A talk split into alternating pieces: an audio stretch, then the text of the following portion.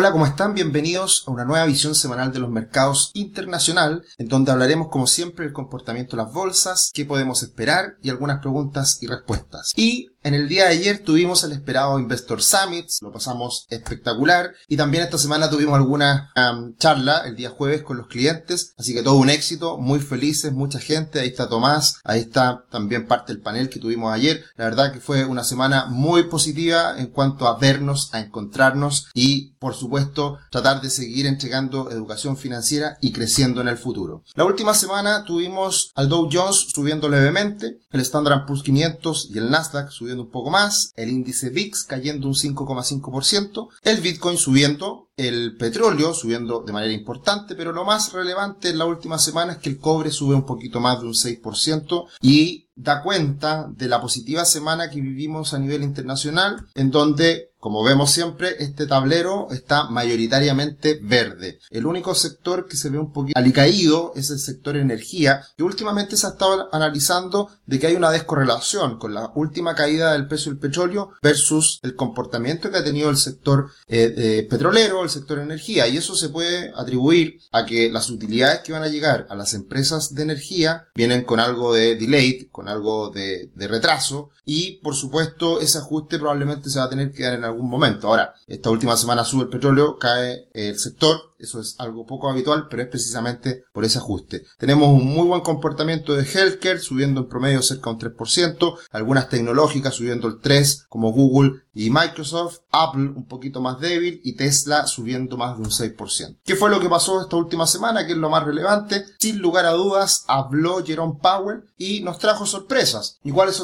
son esas sorpresas? No dijo mucho, pero cambió su tono. Andaba de mejor ánimo, se levantó eh, con el pie derecho y la verdad que tranquilizó bastante los mercados porque dijo formas son importantes. Ya no habrán más aumentos de tasas de 75 puntos bases, era lo esperado para la próxima reunión, un alza de 50 puntos bases y también es muy probable que los datos que ya conocimos se tienen que ratificar, pero ya son una buena noticia para el mercado de inflación. La inflación ya en el último dato deja bastante tranquilo y esperemos que eso se, se mantenga de cara al futuro. Así que eh, hacia adelante Jerome Powell está un poquito más optimista y eso por supuesto que celebraron los mercados. Tuvimos esta última semana una caída en la tasa del terminal eh, que estaría ahora por debajo del 5%, está ahí luchando en torno al 5% y ya parece que hay bastante tranquilidad en que ese 5% va a ser el máximo a alcanzar por parte de la tasa de la Reserva Federal. Así que buena noticia y esperemos que los datos acompañen en las próximas semanas. Y en ese sentido, tenemos al Standard Poor's 500 alcanzando esta gran resistencia que es la directriz bajista que mantiene esta tendencia a la baja, esta corrección después de la post pandemia y estamos en esos niveles de aproximadamente 4080, 4100 puntos, quizá un poquito más abajo, que son un fuerte techo. Y luego tenemos al índice VIX que está hoy día en un piso en torno a 18, 20 puntos y da cuenta de que hoy día hay más tranquilidad, hay mejor ánimo y la bolsa acompaña a esa sensación de más tranquilidad. Pero por un lado, soporte, piso, en el caso del VIX, podría rebotar, y por otro lado, resistencia, podría caer en el Standard Poor's 500, es un nivel importante a tener en consideración en los próximos días. Ahora, si se rompe esto, cambió el escenario y obviamente estaríamos mucho más optimistas de cara a las próximas semanas. Pero hay que tener en consideración lo siguiente, que es mirando un análisis técnico, un gráfico que da cuenta de esta directriz bajista y le agregamos una media móvil de 200 periodos, que es la línea roja que acompaña, podemos darnos cuenta que ya se rompe esa media móvil de 200 periodos y lo hemos dicho en varias ocasiones que esa media móvil suele ser muy importante para dar cuenta si estamos en tendencia bajista o si estamos en una tendencia más favorable. Y de hecho, esta semana, al romper la media móvil de 200 periodos en el caso del Standard Poor's 500, aparecen cifras, aparecen datos de qué podría pasar de cara al futuro. Y teniendo en cuenta que después de más de 7 meses estando bajo la media móvil de 200 periodos y luego se rompe hacia arriba, o sea, se, se traspasa esta media, vemos que al mes siguiente hay un promedio de ganancia del 1,6%, con un, 77% de las veces que se logra. Luego tenemos a los tres meses un repunte del 6,7%, con más del 80% de las veces que se cumple. A los seis meses, con más del 90% de las veces, un promedio del 12%. Y después de 12 meses, después del año, más de un 90% de las veces, subiendo un 18,8%. La única vez que falló fue el 2002, que ahí, si se dan cuenta, los 12 meses la caída fue brutal. Obviamente estas estadísticas nunca son infalibles, siempre estamos hablando de probabilidades, promedios y no es extensible para la situación actual pero sin duda que la media móvil de 200 periodos muy seguida por el mercado, al estar rompiéndose en este minuto, puede ser algo positivo y solo faltaría romper la directriz bajista que veíamos anteriormente. Así que a tener mucho ojo lo que viene en los próximos días, precisamente lo que les voy a decir al final del video, ya que hay también optimismo de cara al futuro. Finalizamos el mes de noviembre y tuvimos un muy buen cierre de mes. De hecho, las bolsas norteamericanas subieron más de un 5%, cerca de un 6% en el Dow Jones y la verdad que desde los mínimos del 12 de octubre tenemos una recuperación muy significativa en las bolsas, especialmente en Estados Unidos y también en el mundo, con un repunte del Dow Jones cerca del 19 y el Standard Poor's 500 cerca del 15. Así que por eso hay que tener cuidado. Las caídas muchas veces son oportunidades y ha sido importante la recuperación. Ya en el año, al cerrar noviembre, el Standard Poor's 500 pierde un 13%, lo cual es bastante razonable, normal, no pasa nada teniendo en cuenta que llegó a caer cerca de un 25-27%, así que la recuperación ha sido relevante. Pero si miramos al mundo, tenemos un repunte increíble, Alemania subiendo un 28 desde los mínimos, Francia un 25, Italia un 30, Europa se ha recuperado mucho desde mínimos. Y va de la mano quizás también con la caída de los precios del petróleo, hay una mejora considerable en ese sentido. Y vamos a ver qué es lo que pasa en el invierno europeo, cuánto qué tan mal lo van a pasar por, por haberles cortado la llave de petróleo desde Rusia. Pero bueno, eso está por verse. Y lo que sí, sin duda, eh, vamos a tener probablemente en algunos países de Europa una recesión para el próximo año. Pero los mercados siempre se anticipan y los mercados están repuntando en el contexto actual. Un mes de noviembre increíble para China, Francia, Alemania, Hong Kong subiendo en noviembre un 24%. Así que siempre es bueno frenar, parar,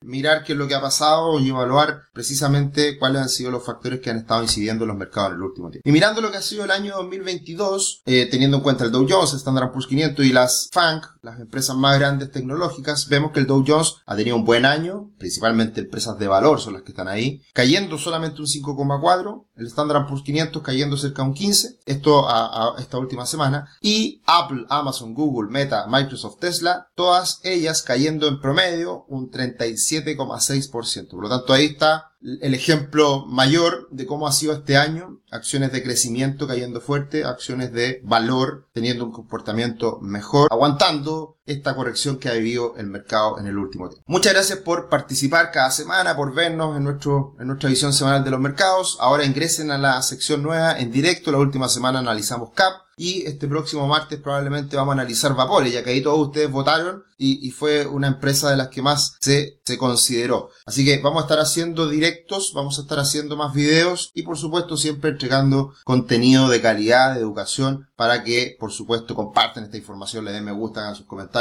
y se suscriban a nuestro canal que sigue creciendo. La próxima semana que podemos esperar, muy importante, los precios de producción, el índice de precio de producción, que es básicamente un indicador adelantado de la inflación. Y ese dato lo vamos a conocer el próximo viernes, así que también, seguramente, a diferencia de otras ocasiones, el mercado va a estar muy atento y se va a mover bastante en función de esta cifra. También tendremos el ICM de servicios, que sigue siendo un buen dato hasta ahora, eh, sobre 50 puntos, y se espera que caiga 53,5. También el mercado, así que hay una gran variación en este indicador. Así que interesante lo que viene esta semana, principalmente enfocado en este PPI de Estados Unidos. Y lo que les decía hace un ratito atrás, hay también una buena estadística en el mes de diciembre, todo lo que tiene relación con el rally navideño, que es una estadística muy conocida. Los primeros días de diciembre el mercado no va para ninguna parte, pero desde el día 10, 11 de trading tiene una recuperación importante hacia el final de mes, con alzas que podrían llegar a ser en promedio históricamente en el Russell 2000 cerca del 2%. Así que sabemos que diciembre es un buen mes y eh, ese buen mes se materializa principalmente en las segunda mitad del mes. Así que buenas noticias por ahí y podría ser el detonante, el gatillador de la ruptura de esta media móvil de 200 periodos que estamos observando hoy en día y también la directriz bajista que hemos mirado en el último tiempo. Algunas preguntas y respuestas. Diego nos dice, me parece genial la idea de analizar una compañía semanal. No olviden el mercado gringo totalmente, métete al video, Diego, y comenta cuál es la acción a analizar. Vamos a analizar probablemente algunas acciones chilenas, que es algo que, que, ha tenido bastante éxito, bastante interés, y después quizás vamos a ir mezclando con eh, acciones internacionales y también podemos analizar Podemos analizar cualquier instrumento financiero. Ahí voten, díganos qué quieren que analicemos y lo vamos a hacer. Sería mejor, dice Pato, Pato Bayer, sería mejor análisis fundamental que análisis técnico, yo creo. Sí, pero probablemente si tenemos que hacer análisis fundamental, vamos a hacer una acción al mes, porque hay que hacer bastante, bastante análisis, mucha información. El análisis técnico un poquito más, más rápido de utilizar las herramientas y demostrarlo. El análisis fundamental un poquito más complejo, pero siempre estamos tratando también de invitar a amigos de otras eh, instituciones que nos ayudan en la elección de instrumentos financieros y ahí también hacemos harto análisis fundamental también con Tomás Casanera, que seguramente va a venir prontamente un, un, webinar para clientes con eh, su análisis. Eh, así que bien, vamos a estar haciendo hartas cosas. Muchas gracias Roberto, muchas gracias Francisco, etcétera. Gracias a todos, siempre están ahí hablando, dándonos apoyo, así que muchas gracias. Eso sería por esta semana. Vean también la visión semanal de los mercados nacional. Así que un abrazo, que estén muy bien.